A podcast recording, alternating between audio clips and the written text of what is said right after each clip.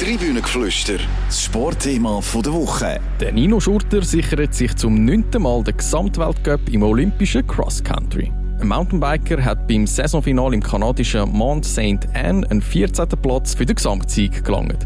Trotz seiner zahlreichen Erfolge, wie beispielsweise seinen 10 Weltmeistertitel oder seinen 3 olympischen Medaillen, denkt der 37-jährige Bündner noch nicht ans Aufhören. Wir fragen uns jetzt, was ist von ihm und von den anderen Schweizer an den Olympischen Spielen zu Paris zu erwarten? Wie sieht eigentlich der aktuelle Stand bei Matthias Flückiger aus, der nach seiner provisorischen Dopingsperre vom letzten Jahr schwierige Monate hinter sich hat? Die grosse Diskussion jetzt im Tribünengeflüster. Herzlich willkommen beim Tribünengeflüster, einem Sportpodcast der CH Media Zeitungen. Mein Name ist Gabriel Villares und ich freue mich sehr, dass meine zwei Lieblingskollegen den Weg ins Studio gefunden haben. Ich begrüße zum einen den Raphael Gutzwiller, zum anderen den Rainer Sommerhalder, der trotz seiner angeschlagenen Stimme heute seine Expertise zur Verfügung stellt. Salut zusammen. Ja, alle miteinander. Hallo miteinander. Raffi, der Nino Schurter hat es am Sonntag noch mal richtig spannend gemacht, hat ein dramatisches Rennen erlebt. Erzähl uns mal, wie ist es zu dem 14. Platz gekommen? Ja, also aus Sicht von Nino Schurter ist es so gewesen, dass er nicht gut ins Rennen reingestartet ist. Ähm, man hat äh, zwischenzeitlich auch tatsächlich ein rechtes Spiel müssen anfangen weil der Matthias Flückiger vorgelegen ist. Ähm, und dann hätte er mindestens müssen 14. werden um ähm, den, ja, den Gesamtweltcup-Sieg können holen. Ähm, und es ist dann ja, am Ende sogar noch einigermaßen knapp geworden, weil der Saru auch schlecht gestartet ist. Dann auch immer weiter vorgekommen ist. Ganz nach vorne hat es dann auch nicht gelangt. Ähm, aber schlussendlich, ja, hat dann irgendwann der Schurter gemerkt, okay, wenn ich 14. bin, dann längert es. Und ja, man ist noch die Kette rausgefallen. Das ist jetzt, glaube ich, noch mal ein bisschen nervös geworden in seinem Lager. Aber ja, schlussendlich dann einfach mit der Routine runtergefahren, sozusagen. Aber jetzt ohne mega zu glänzen. Rainer, der, der Raffi hat es erwähnt, das war eine spannende Ausgangslage. Gewesen. Das ist zum einen der Franzose, der Jordan Saru, und zum anderen der Matthias Flückiger, der sich den Gesamtweltsieg noch hätte können sichern ja, also es ist auch die, die spannende Ausgangslage ist auch der Hauptgrund gewesen, dass ich wach geblieben bin, obwohl ich mir eigentlich gesagt habe, ich bleibe, äh, ich gehe früh ins Bett. Zum, zum Stimmen ein bisschen, äh, Genau, zum schonen. Stimme äh, weiter, äh, äh weiter zu schonen. Äh, wobei es hat noch einen anderen Grund gegeben, also da die äußeren Bedingungen und äh, äh, die schlammige Strecke, die haben mich, ich bin natürlich vor vielen, vielen Jahren vom Albert Zweifel äh, sozialisiert worden, also mal äh, Radquerrennen geschaut, wo am, am Schluss wirklich nicht mehr gesehen hast, wer wählen ist, aufgrund von dem Schlamm, den sie in den Gesichtern hatten. Und das hat mich so ein bisschen an uralte Zeiten erinnert, wo sie auch mehr gelaufen sind, wieder gefahren sind auf dem Velo. Also es war ein spektakuläres Rennen gewesen, und es hat sich sicher gelohnt, äh, weil immer ein bisschen etwas passiert ist. Leider sind die Platten ein bisschen einseitig verteilt. Gewesen. Der Flückiger hat ja dann eigentlich am Pitcock auch vorgezeigt, dass man schneller ist, wenn man einfach nur noch säckelt. Genau, ja, genau. Tom Pitcock, der, der Brit, der, der dann das Rennen gewonnen hat, der auch Olympiasieger und auch Weltmeister ist. Ja, Raffi, wie, wo, wo ist jetzt der neunte Gesamtweltcup-Sieg einzuordnen? Diese Saison hat Nino Schurter unter anderem auch andere Highlights gehabt.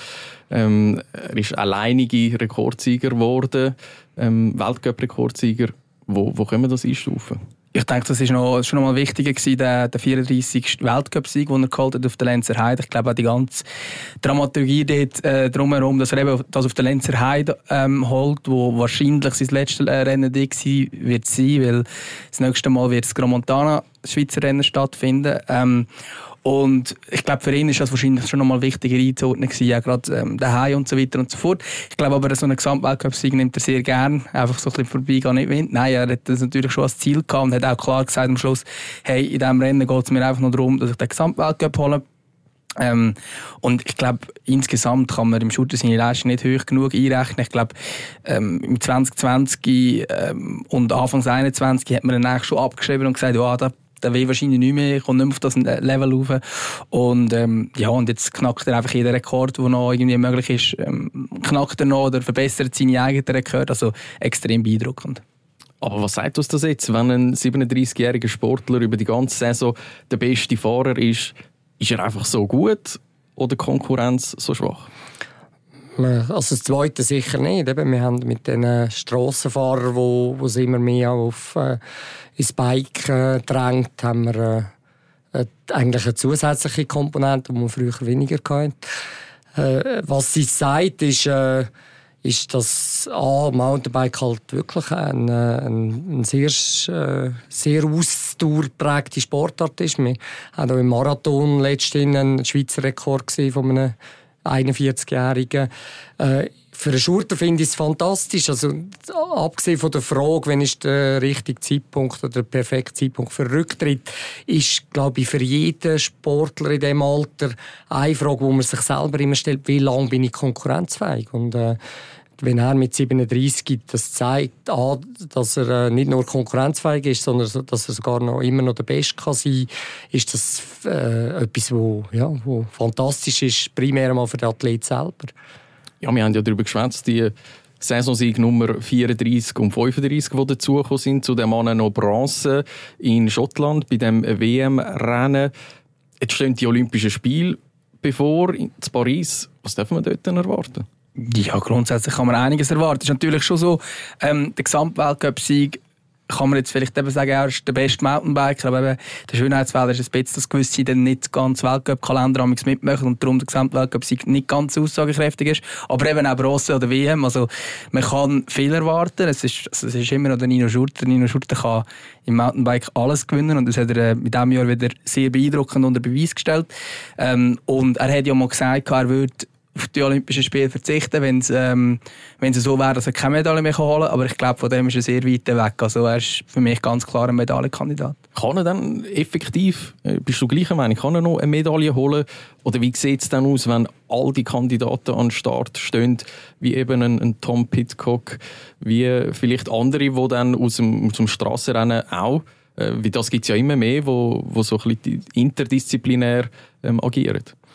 Ja, äh, die letzten Rennen haben es gezeigt, wie schnell es denn so einen am, Boden kann liegen kann. Aber äh, grundsätzlich gebe ich da äh, im Raffi recht. Also beim Schurter kann man äh, nie, nie sagen wo die ersten Eindrücke von dem Test drin sind, dass äh, das halt ein bisschen zu wenig technisch ist, dass es sehr schnelles Rennen ist. Also das tut so mal ein von der Ferne halt ein Pitcock oder einer, der von der Straße kommt, eher ein favorisieren. Also, aber äh, wie sehr also eine Strecke äh, eben auch eine gewisse Abhängigkeit hat äh, von wie die Wetterprognosen sind oder ob es gerade drei Tage geregnet hat oder ob das super trocken ist, das hat jetzt das Rennen gezeigt. Also es ist, äh, die gleiche Strecke kann auch ganz anders äh, aussehen. Also von dem her würde ich auch meinen, das Rennen, erst das Rennen selber wird es entscheiden, ob er ganz vorne mit mitfahren oder nicht. Also ich denke, wenn die Bedingungen ähnlich sind, wie man es jetzt gestern erlebt hat bei dem Weltcup-Abschluss, dann wird es natürlich für einen Nino Schurter schon schwierig, weil er ist mhm. nicht unbedingt der Querspezialist. Ich weiß auch nicht, ob sie nochmal äh, Anpassungen machen. Eben, die erste Rückmeldung von der kritischen Seite war eher, dass es zu wenig technische mhm. Elemente drin hat. Und das ist sicher etwas, wo ihm entgegenkommen würde, wenn, man dort noch ein bisschen, wenn es noch ein bisschen schwieriger wird. Auf jeden Fall. Bleiben wir bei den Olympischen Spielen. Da dürfen ja jetzt neuerdings nur noch zwei Athleten pro Nation an Start. Das Bild, wie wir das also in Tokio gesehen haben, mit dem grandiosen Dreifach-Triumph von der Yolanda Neff, der Sina Frey und der Linda Indergand, das werden wir nicht mehr sehen. Schauen wir uns doch zuerst die Konkurrenzsituation bei den Frauen an. Da hat die Schweiz letztes Jahr mit der Nidwaldnerin Alessandra Keller die Gesamtweltcup-Siegerin gestellt. Das Jahr hat es gerade nur noch zum fünften Platz gelangt. Was ist da los? Müssen wir uns langsam Sorgen machen um die Schweizer Mountainbikerinnen? Mm, ja, ich glaube, ein bisschen Sorgen machen darf man sich insgesamt glaube schon. Also, ähm, ich glaube, wenn man jetzt eben schaut, also noch am wenigsten, dass jetzt Alessandra Keller schlussendlich Fünfte ist im Gesamtweltcup. Ich glaube, das ist immer noch ein ähm, okayes Ergebnis, aber dass wir dann noch eine, die drei Medaillengewinnerinnen, die du aufgezählt hast, von den Olympischen Spielen, die sind alle zwischen den Rang 10 und 20 zu finden. Also bei allen ein bisschen andere Gründe, wieso als es so ist, wie es ist. Aber ich glaube, ähm, ich glaube, es ist nicht ähm, übertrieben gesagt, dass ich würde sagen, auch wenn drei Schweizerinnen am Start wären, der Dreifachsieg wird es wahrscheinlich an den Olympischen Spielen, hat es so oder so nicht gegeben. Rainer, wie siehst du die Situation bei den Frauen aktuell?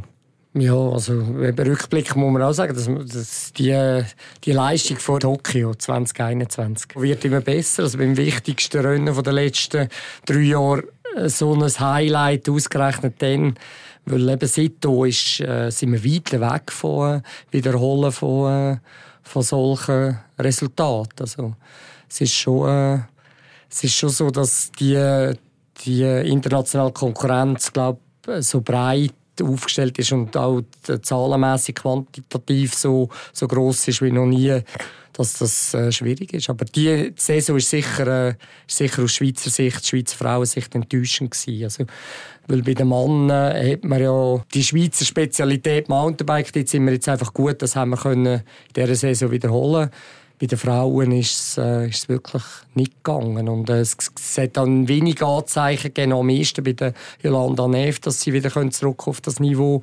Und bei den anderen hat man einfach das Gefühl, im Vergleich auch zu den Frauen, die jetzt vorne sind, ist man irgendwie äh, von der Leistung her irgendwo ein bisschen beschränkt. Aber äh, ich glaube, vor Rio äh, hat man auch nicht äh, damit gerechnet, dass man die plötzlich das dritte auf dem Podest steht. Bei den Männern ist die Situation tatsächlich anders. Viel breiteres Feld. Ähm, ja, entsteht dort äh, wirklich ein Kampf um die zwei Startplätze? Ich glaube, der Kampf, da gibt es schon einen Moment jetzt. Also ich glaube, die, die Leistung, die wir sehen, ähm, also es ist ein grosser Konkurrenzkampf. Ähm, natürlich, wenn man sieht, Schurter, ja, kann man wahrscheinlich davon ausgehen, dass einer von diesen Plätzen ihm wird gehören, von diesen zwei. Ähm, und dann stellt sich natürlich die Frage, ist tatsächlich der Matthias Flückiger der, der mit ihm ins Rennen schickt? Wenn man nur die Leistungen anschaut in dieser Saison, müsste man dann sagen, ja, natürlich wird es dann auch entscheiden, was Anfang der nächsten Saison läuft. Ähm, aber es gibt natürlich auch Gründe, wo man sagt, okay, vielleicht Schulterflückungen sind jetzt nicht gerade äh, Best Friends, müssen ja auch füreinander fahren. Vielleicht ähm, entscheidet man sich da anders. Und wenn man einfach schaut, wie jetzt da im Gesamtweltcup das Abschneiden ist, ist extrem beeindruckend. Eben Schurter erst, Flückiger dritt, Forster 7, Guerini 12, Litscher 19, Nein, 17 und Albin 19. Und dann ist noch der Filippo Colombo, der lang verletzt war, jetzt langsam wieder zurückkommt, ähm, der auch extrem grosses Potenzial hat. Und äh, ich glaube, von dort her also es hat genug gute Mountainbiker rum und ich glaube, es ist dann sehr viel auch so ein bisschen ja, die Frage, wie man sich dann tatsächlich entscheidet, auch was zwischenmenschlich eine Rolle spielt. Könnte das tatsächlich ein, ein grosser Faktor spielen, dass man am Schluss sagt, hey, wir gehen nicht nur ausschließlich auf die sportlichen Resultate und schicken unsere zwei besten Leute ins Rennen, sondern schauen auch, wie fahren sie dann, können sie miteinander fahren, wenn es dann um Medaillen geht? Ja, also dass äh, politische Gründe oder äh, andere Gründe, weder einfach die nackten Zahlen können eine Rolle spielen, das ist nicht ausgeschlossen. Für mich ist, wenn wir jetzt ein bisschen schauen, äh, ist eigentlich der Colombo der, wo ich letztes Jahr das Gefühl hatte, das wird unser künftiger Mann sein, einer, der Sieg holen kann. Äh, mit seiner Verletzung ist er ein bisschen zurückgeworfen worden, aber er hat gezeigt, was er für ein Potenzial hat.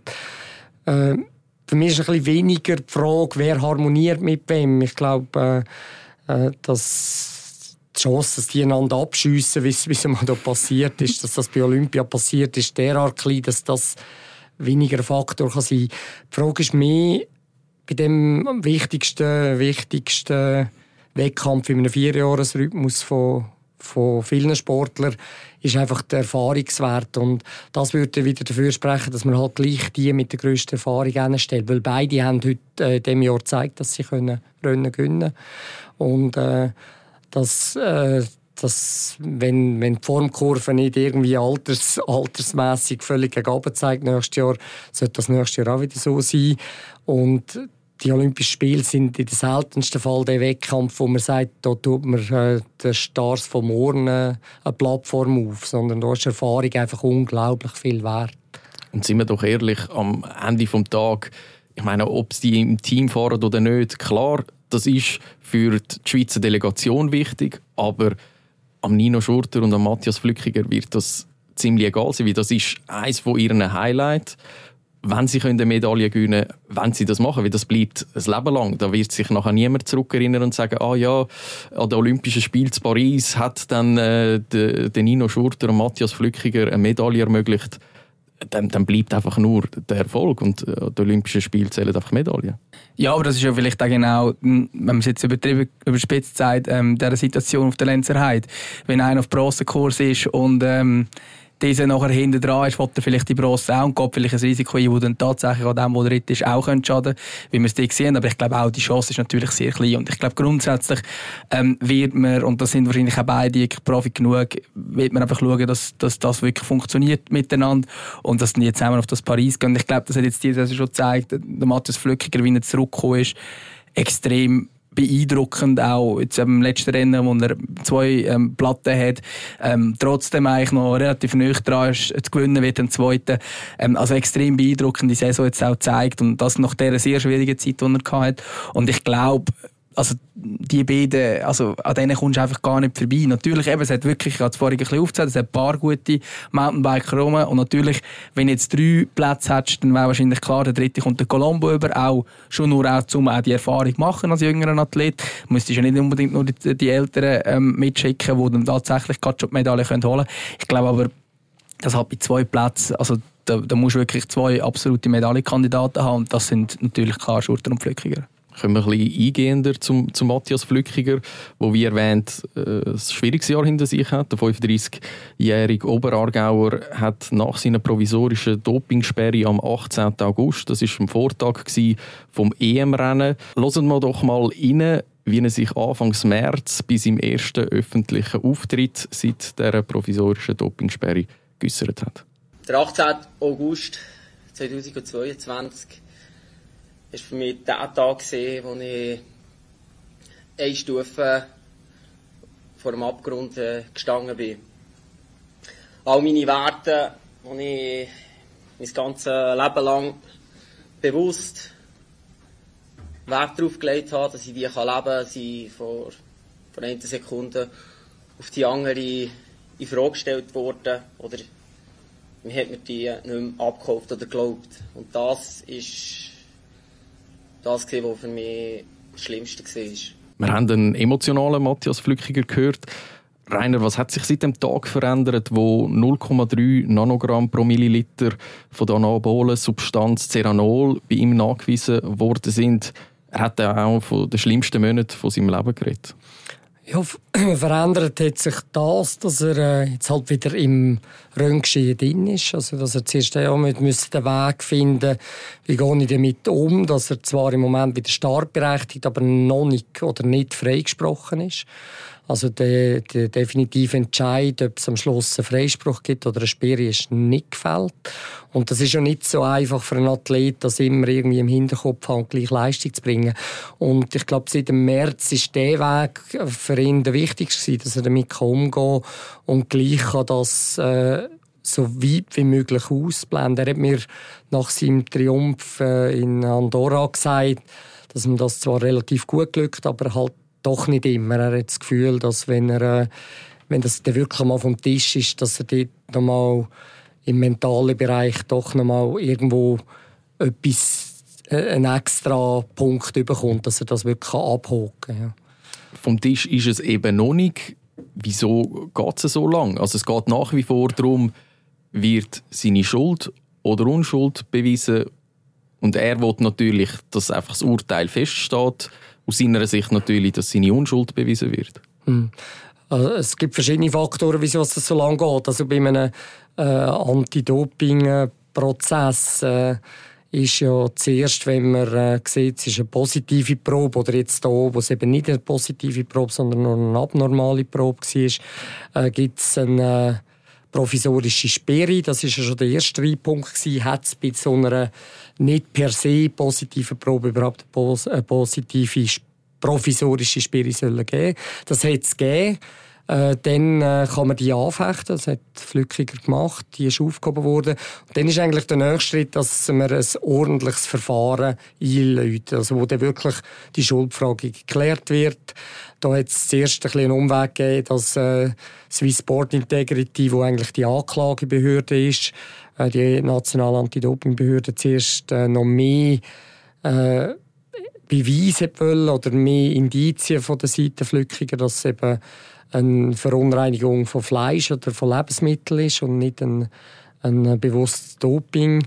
Umgekehrt hat die Seite vom Flückiger auch ein oder andere Mal noch Fristenstreckung wollen, weil man äh, gesagt hat, ja, äh, es, eilt jetzt nicht. Es hat hinter den Kulissen, das ist noch spannend zu sagen, hat es äh, Diskussion gegeben, was passiert denn, weil per se, wenn der Moment kommt, wo man das ordentliche Verfahren startet, dann äh, würde das eigentlich heißen, dass der Athlet wieder gesperrt ist. Und irgendwann muss sagen, wenn du siehst, wie, wie emotional, wie tief was das äh, äh, oder wie noch als das im Flückiger gegangen ist, dann würdest du dann also wirklich die Karriere von einem Athlet, der allenfalls unschuldig ist, kaputt machen. Darum hat man sich hinter der Kulisse geeinigt, dass auch wenn es ein ordentliches Verfahren gibt, dass das nicht heisst, dass er wieder gespielt ist. Also solange bis die Schuldfrage definitiv entschieden ist, wäre er startberechtigt. Und äh, da gibt es natürlich aus Sicht, taktisch-juristischer Sicht, kann man auch sagen, okay, warten wir einfach, bis der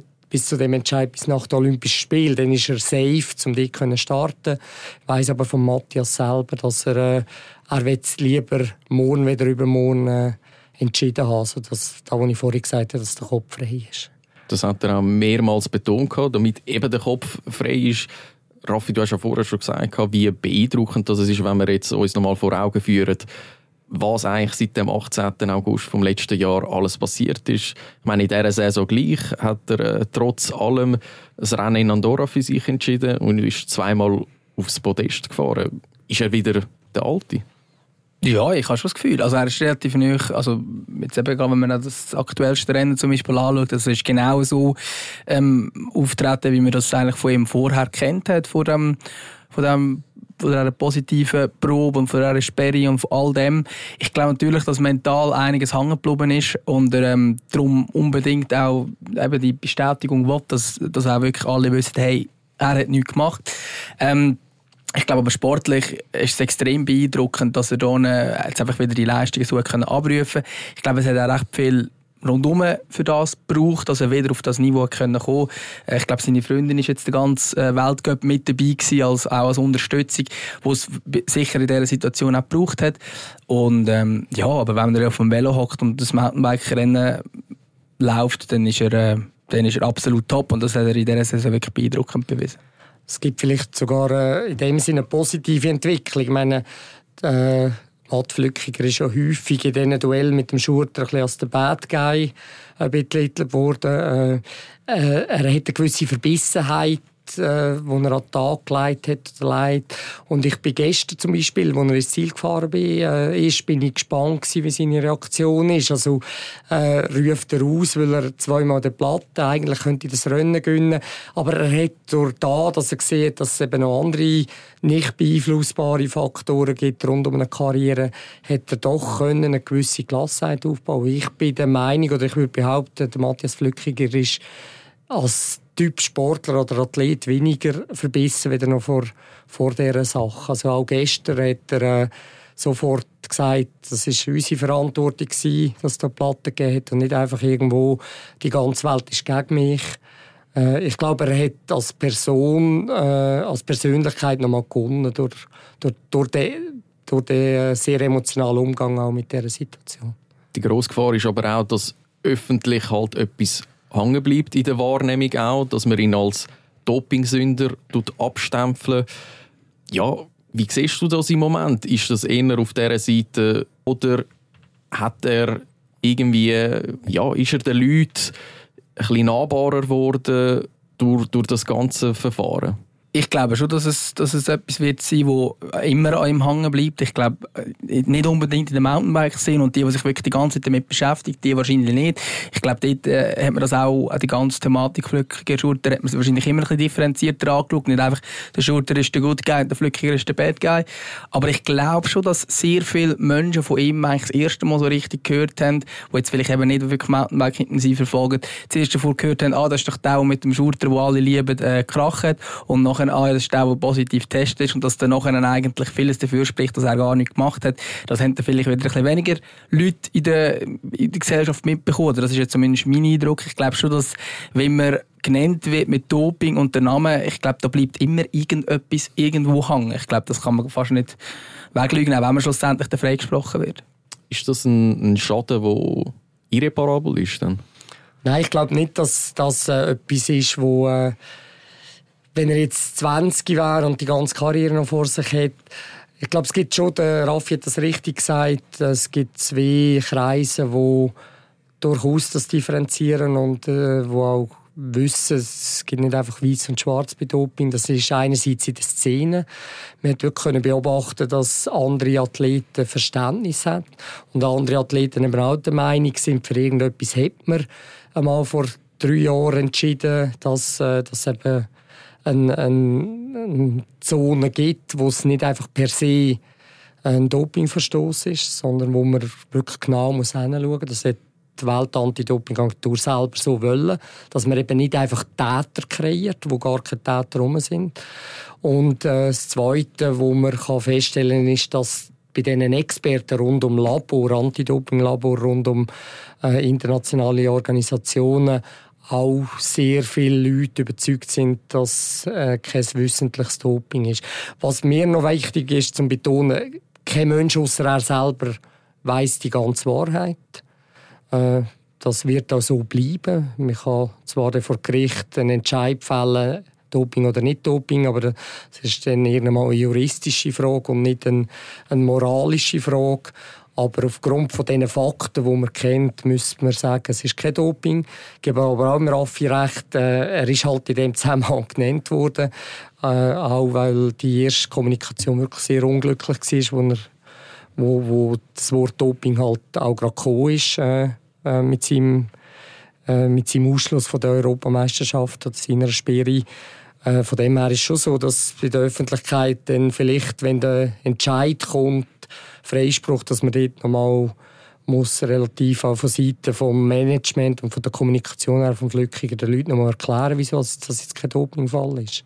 Aber ihm kann sich, ich gehe jetzt mal davon aus, dass nach den Olympischen Spielen oder er muss ziemlich gleich mal nach den Olympischen Spielen bei ihm auch Karriere fertig ist und äh, er wird aufgrund von dem, was er erlebt hat, können darüber stehen, äh, weil wenn er für sich weiß, ich äh, bin kein Betrüger, dann äh, glaube ich, wird er mit dem können leben Gut, das ist das eine, dass er für sich selber kann mit dieser Geschichte abschließen kann, sondern er ist aber auch Sportler, die am Karriereende stehen, die stehen nachher vor dem nächsten Lebensabschnitt.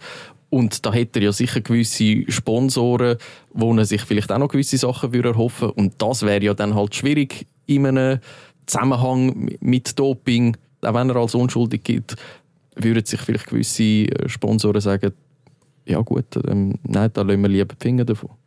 Ja, ich, ich glaube nicht, dass das so heikel ist. Also gerade, wenn er jetzt ähm, irgendwo in einem Team ist oder selber ähm, äh, dort gross aktiv wird, ähm, ich glaube nicht, dass das ein mega Problem ist, weil eben die Sponsoren, die in Frage kommen, sind häufig solche, die auch wirklich in dieser Mountainbike-Szene drin sind. Ich glaube, dort schaut man wirklich das Ganze differenziert an. Wir glauben inzwischen wirklich so auf der, auf der Seite von Matthias Flückiger. Und ich glaube, darum habe ich jetzt da persönlich jetzt mega das Gefühl, dass da mega viel hängen bleibt für ihn. Ähm, ich glaube eher, dass es viele beeindruckt, auch, wie ich jetzt vorhin gesagt habe, wie er, wie er wieder zurückkommt. Ähm, aber natürlich, es, eben irgendwie ein kleines Fragezeichen ist natürlich immer rum, wenn man eben weiss, okay, eigentlich außer ihm weiss niemand genau, was wirklich passiert ist. Rainer, abschließend zu dieser Thematik, kann man da schon sagen, du hast gesagt, ja, da gibt es wie verschiedene Taktiken, wie man vorgehen will. Was glaubst du, was, was sagt deine Nase, werden wir äh, dieses Jahr das Thema irgendwie können abschließen, werden wir ein finales Urteil haben? Ob es ein finales Urteil ist, äh, kann ich nicht sagen. Äh, ich glaube, äh, wenn man so ein bisschen äh, in die Busch lässt, äh, ist gut möglich, dass man bis Ende Jahr einen Entscheid hat von der Disziplinarkammer. Äh, wenn der Entscheid aber da ist, dann gibt es verschiedene Gruppen, die das können anfechten vor dem Gass. Die eine Gruppe ist der Flückiger, also das wird vor allem dort passieren, wenn er, äh, wenn er gesperrt werden oder sollte das schuldig gelten. Wenn er äh, unschuldig ist, wenn er rauskommt, wäre das einerseits wie Sport Integrity, die nationale Anti-Doping-Behörde, die er äh, vor das Gas ziehen kann. Fraglich, aber das ist Spekulation, ob sie das machen oder nicht. Ich würde jetzt betonen, äh, ich würde jetzt mal spekulieren, ihnen nicht. Und dann gibt es auch noch die Welt-Anti-Doping-Agentur. Und dann gibt es äh, die UCI, also der Weltradverband. Auch die können jegliches Urteil äh, anfechten. Das weiß man einfach nicht. Aber das hat nicht nur das hat nicht nur damit zu tun, oder vor allem nicht nur damit zu tun, ob es am Schluss heisst, unschuldig oder schuldig. Wie ich vorhin gesagt habe, gibt es viele Leute in der Szene, auch in der Anti-Doping-Szene, die das Gefühl haben, es ist kein Doping. Äh, sehr entscheidend wird auch sein, mit welcher Begründung, falls er freigesprochen wird. Was ist der Grund? Was ist die Urteilsbegründung? Und dort kann es manchmal sein, dass ein äh, Anti-Doping- äh, äh, eine Anti-Doping-Organisation einfach sagt, wir müssen dagegen rekurrieren, weil wir nicht das Präjudiz schaffen Es kann zum Beispiel nicht sein, dass er aus dem und dem und dem Grund einen Freispruch bekommt, weil das gefährlich könnte sein für weitere Fälle. Das wäre dann eher ein taktisches Weiterziehen vor das Gas wieder ein, äh, ein, ein inhaltlich begründetes. Aber äh, so weit sind wir noch nicht. Äh, aber eben, ob es endgültig ist, ob der Fall kann ad acta gelegt werden das ist nicht nur vom jetzt zu erwartenden Urteil abhängig, sondern auch von den Reaktionen von den verschiedenen Player in dem, in dem Fall. Ad acta legen wir jetzt mal vorläufig den Fall. Ich danke euch vielmals fürs Mitdiskutieren, Rainer und Raffi. Danke auch. Merci auch. Wenn euch die Folge gefallen hat, dann dürft ihr das Tribünengeflüster gerne beim Podcast-Anbieter von eurem Vertrauen abonnieren, damit ihr uns auch künftig nicht verpasst. Noch mehr Podcasts findet ihr unter chmedia.ch podcasts. Eine schöne Woche zusammen. Tribünengeflüster, das Sportthema der Woche.